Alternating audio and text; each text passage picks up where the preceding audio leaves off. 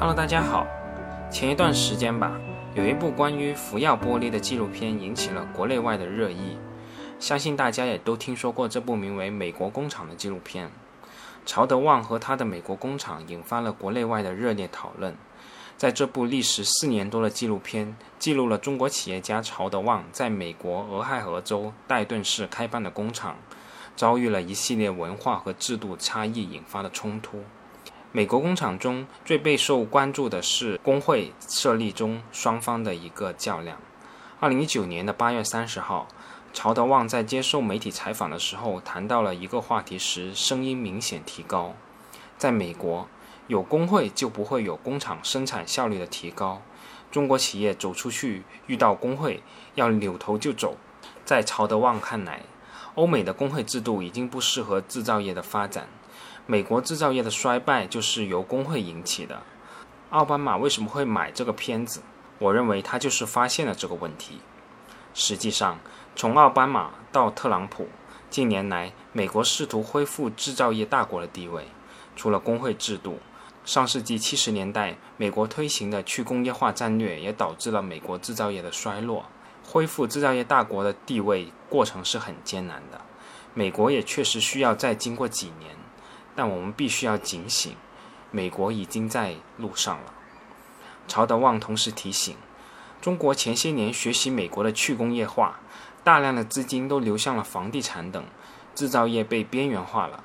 随着制造业成本的不断提高，中国制造业产品可能会失去竞争力，也可能会引起国家竞争力的下降，这必须引起中国人的警惕。劳动力成本太高，经济就艰难，经济艰难。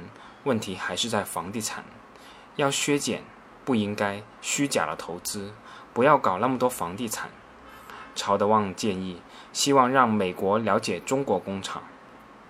那么，当时美国工厂的导演是怎么找到曹德旺的？这部纪录片的来龙去脉又是怎么样的呢？以下是当时《新京报》记者对曹总的一个采访。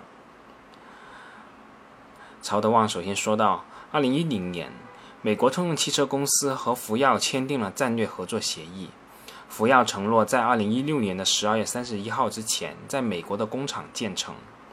2014年的十月，我们选中了通用汽车在俄亥俄州戴顿市用来安装皮卡车的工厂，厂房面积18万平方米，相当于中国的600多亩，加上占地大概有八九百亩的地，才卖我1500万美元。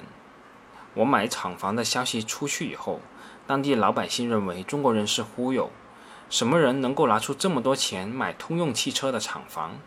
大家都怀疑这个事情，商会就组织了一个 party，邀请我参加。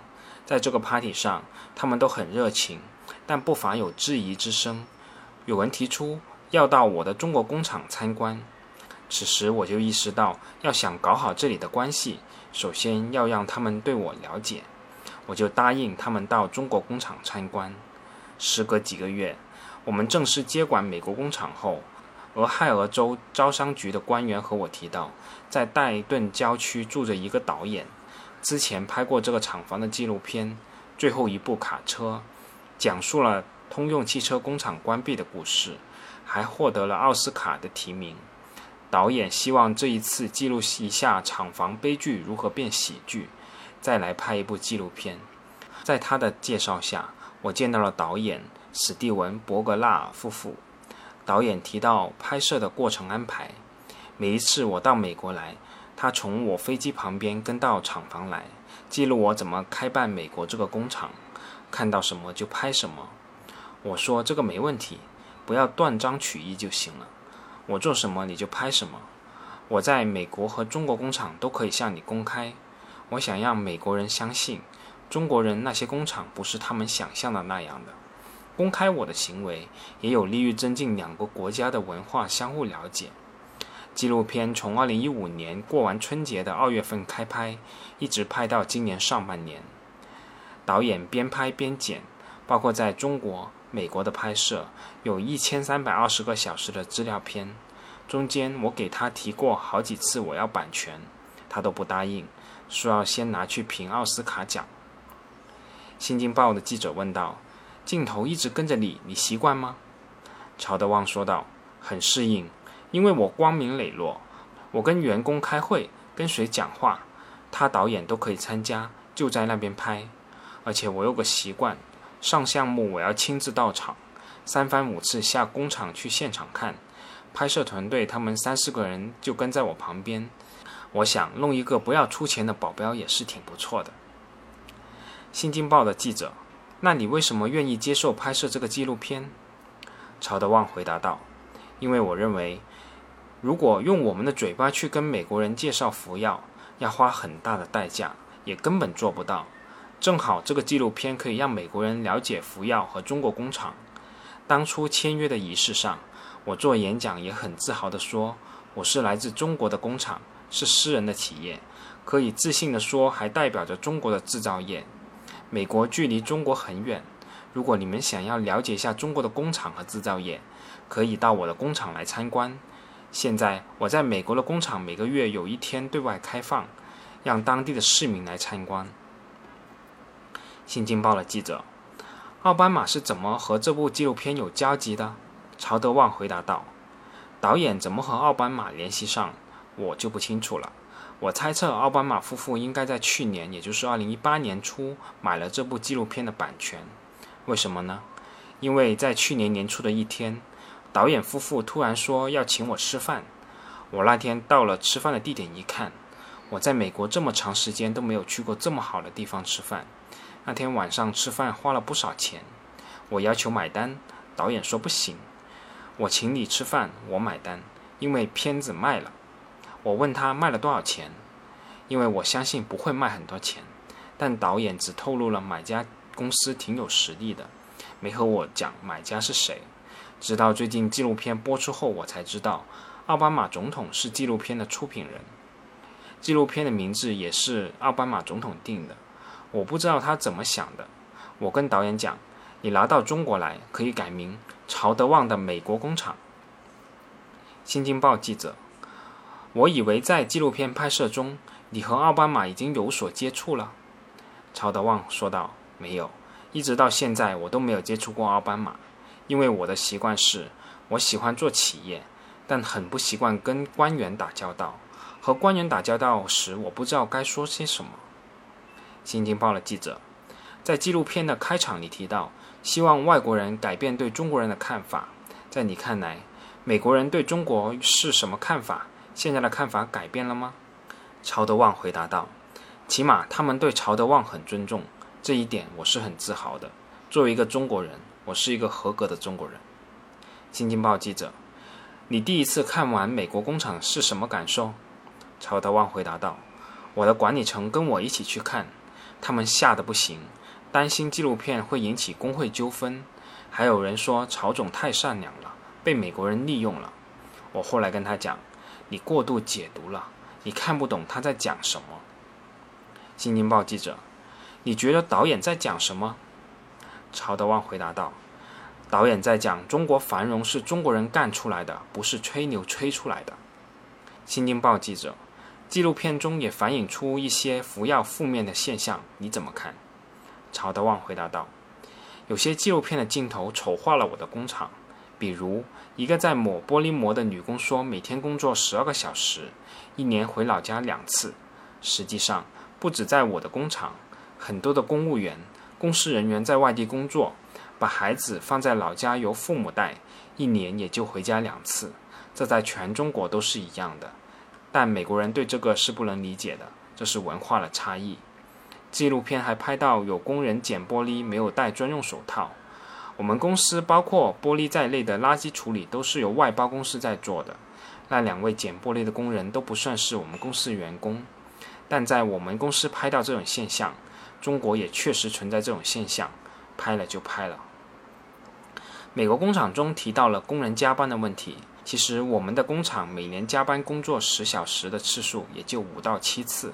而且主要是因为订单要的太急，难以短时间招聘足够的人手，而且我们会加倍付给工人加班费。作为纪录片，我还是很感谢他的。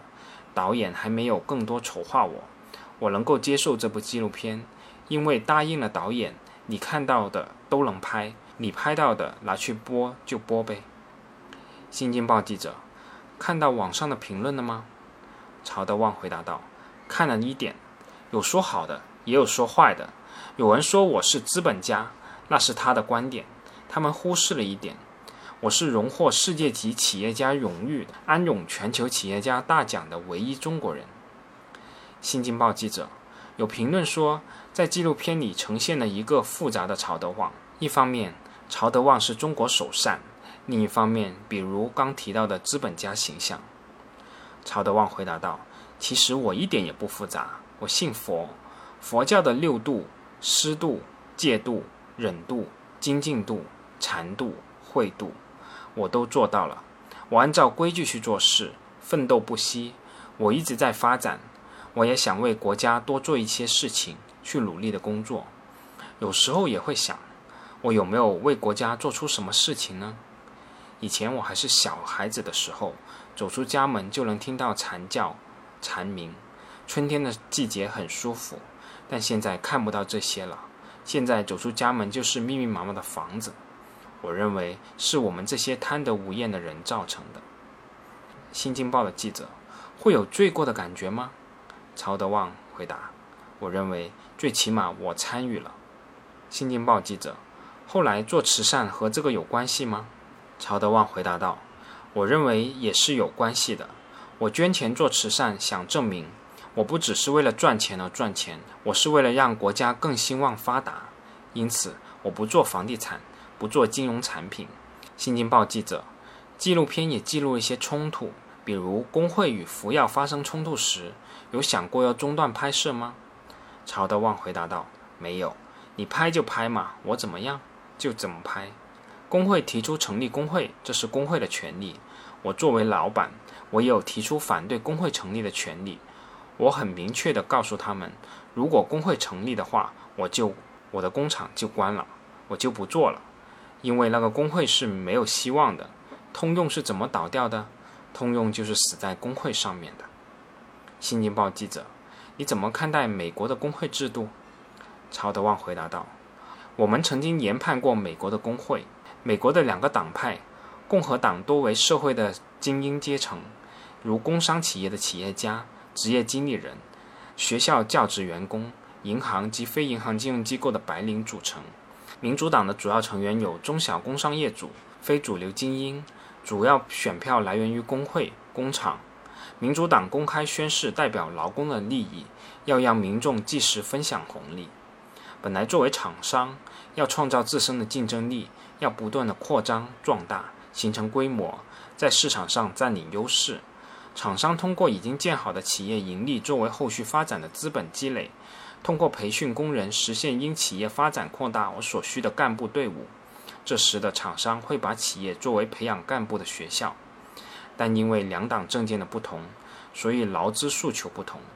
工会为求自保，也提出要求培养自己的骨干，这就导致了在以国家为单位来说是必不可少的竞争力的散失。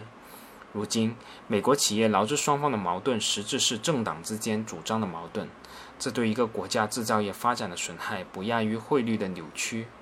我曾向美国官员提出来的观点是，美国的劳资双方应该向中国学习，在劳工劳资关系上，中国政府出台有工会法、劳动法等法律，如果工人遇到问题时，可以和老板谈判，坚持以劳动法作为基础，检讨双方的行为，谋求一致。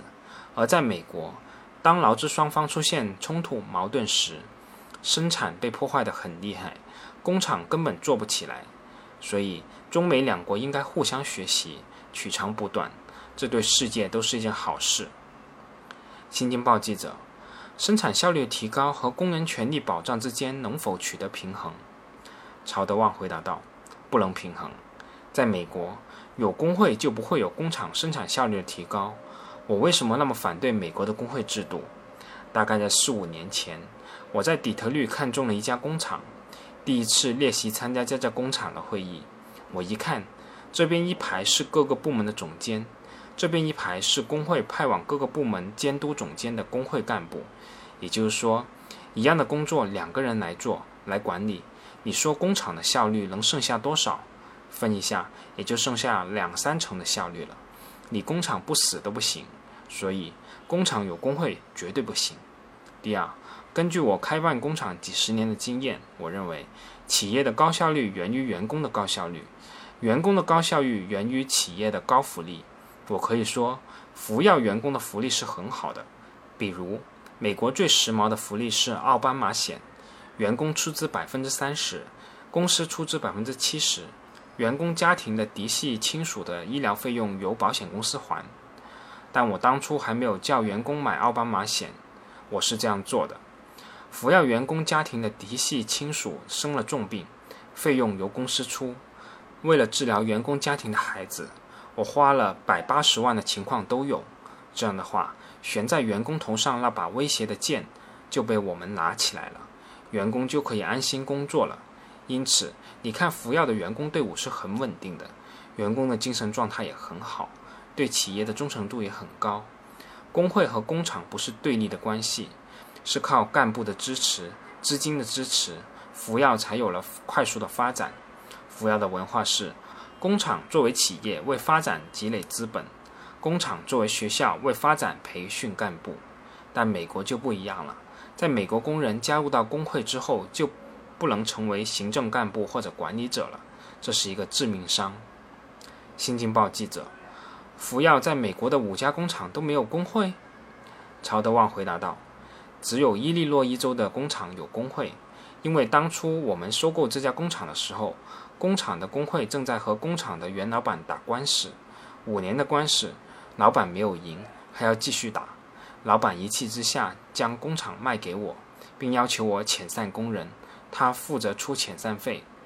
当时工会的人认为没有一个工厂的老板是好人，我们再三做工作，才同意坐下来谈谈。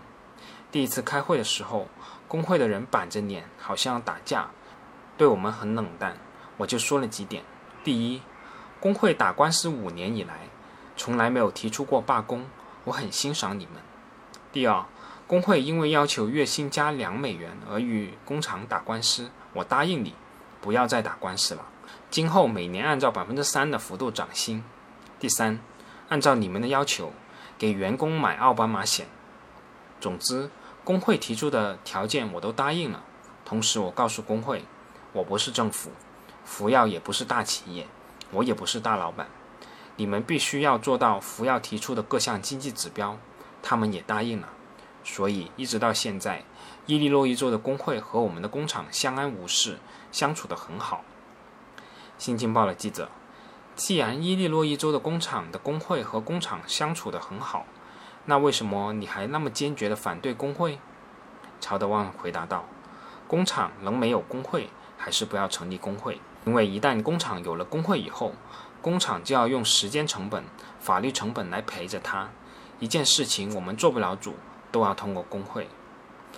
我今年在欧洲的一家工厂重演了美国工厂的那出戏，就和纪录片遇到的情况差不多。在工厂工会登记的工人，高兴的时候就去工厂打个卡、刷个脸，算是买你领导的面子。打完卡回去抽烟吃饭，整天不干事。今天来不来上班？昨天下班的时候也不会提前给你讲。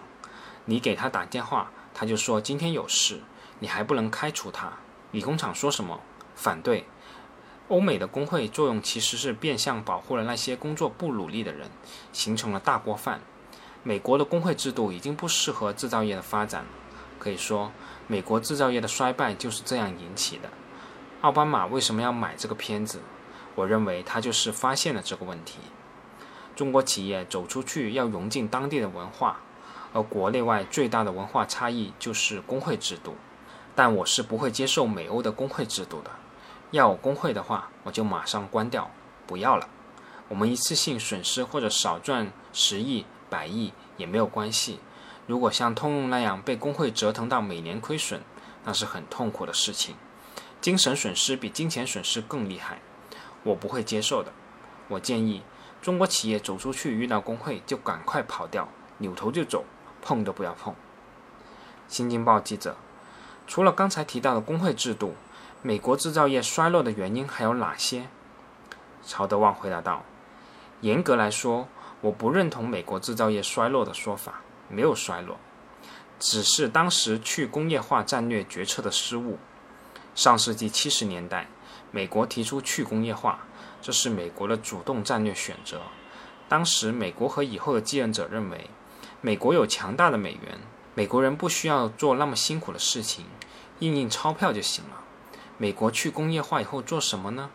去做虚拟经济、金融、房地产、互联网、娱乐。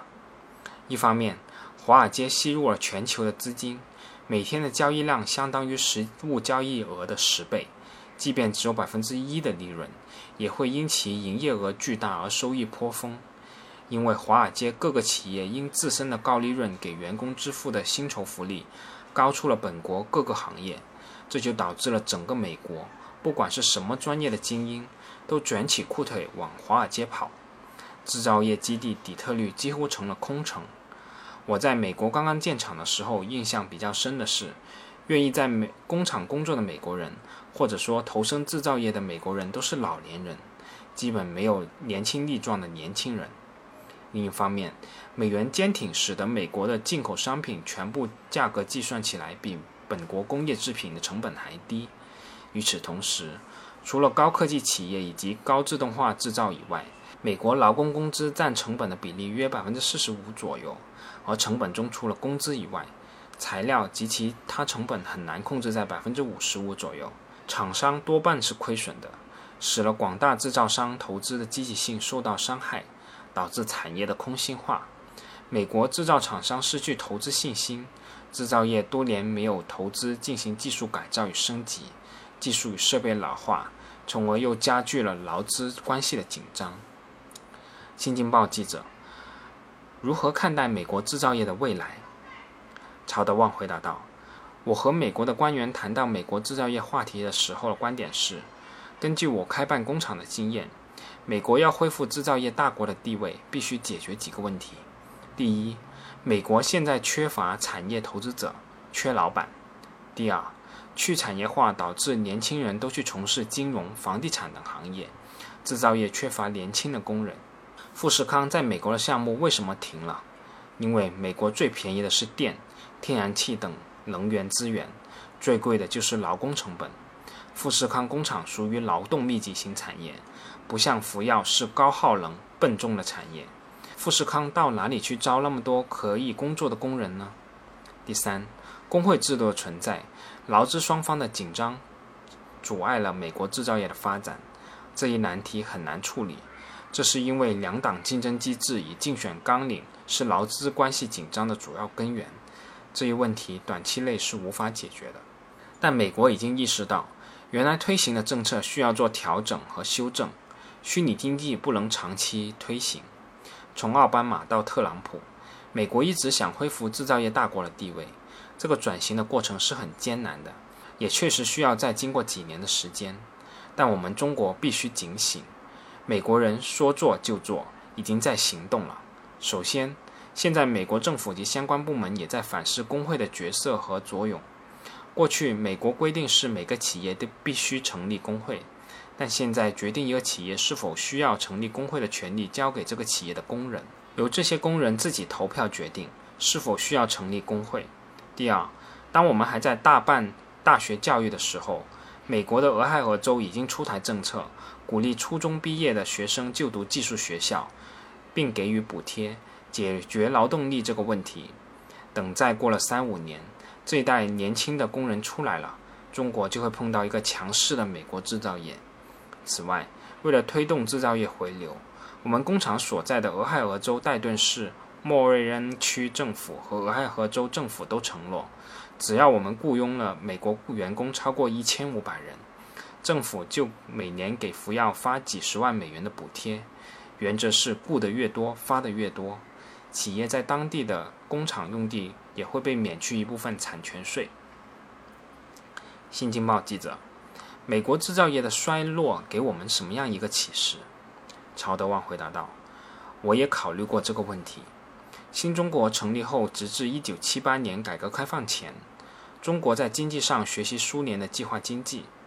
改革开放后，大批的中国留学生前往美国学习西方经济，而在当时，美国正在热火朝天的去工业化。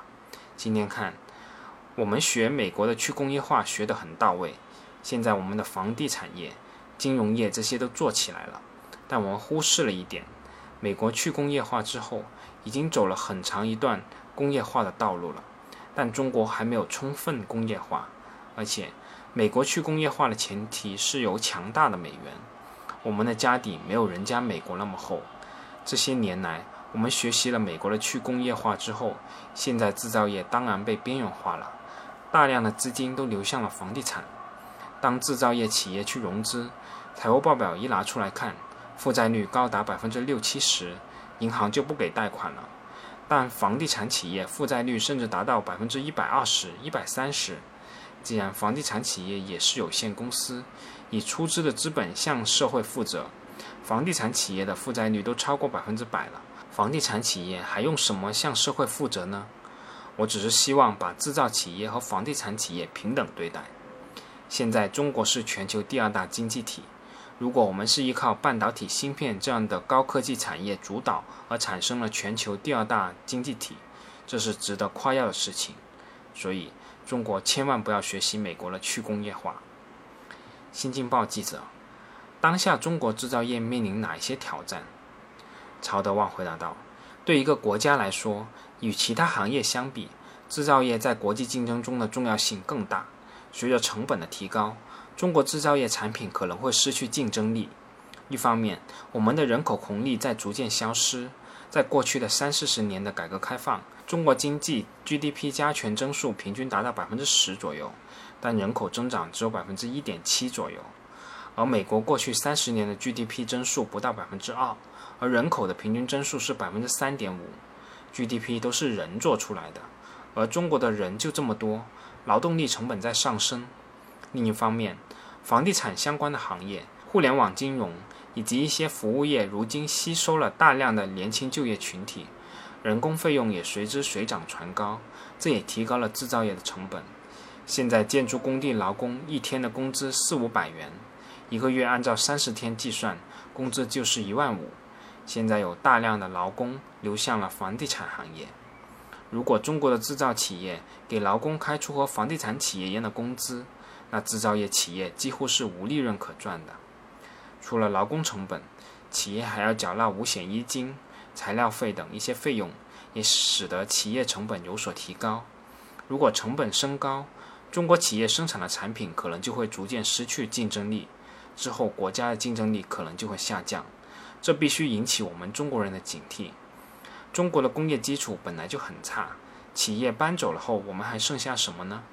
对于产业链转移的现象，我们必须足够的重视，否则未来我们可能会后悔的。新京报记者在纪录片的结尾，很多人工被机器人代替了，解决了劳动力的问题。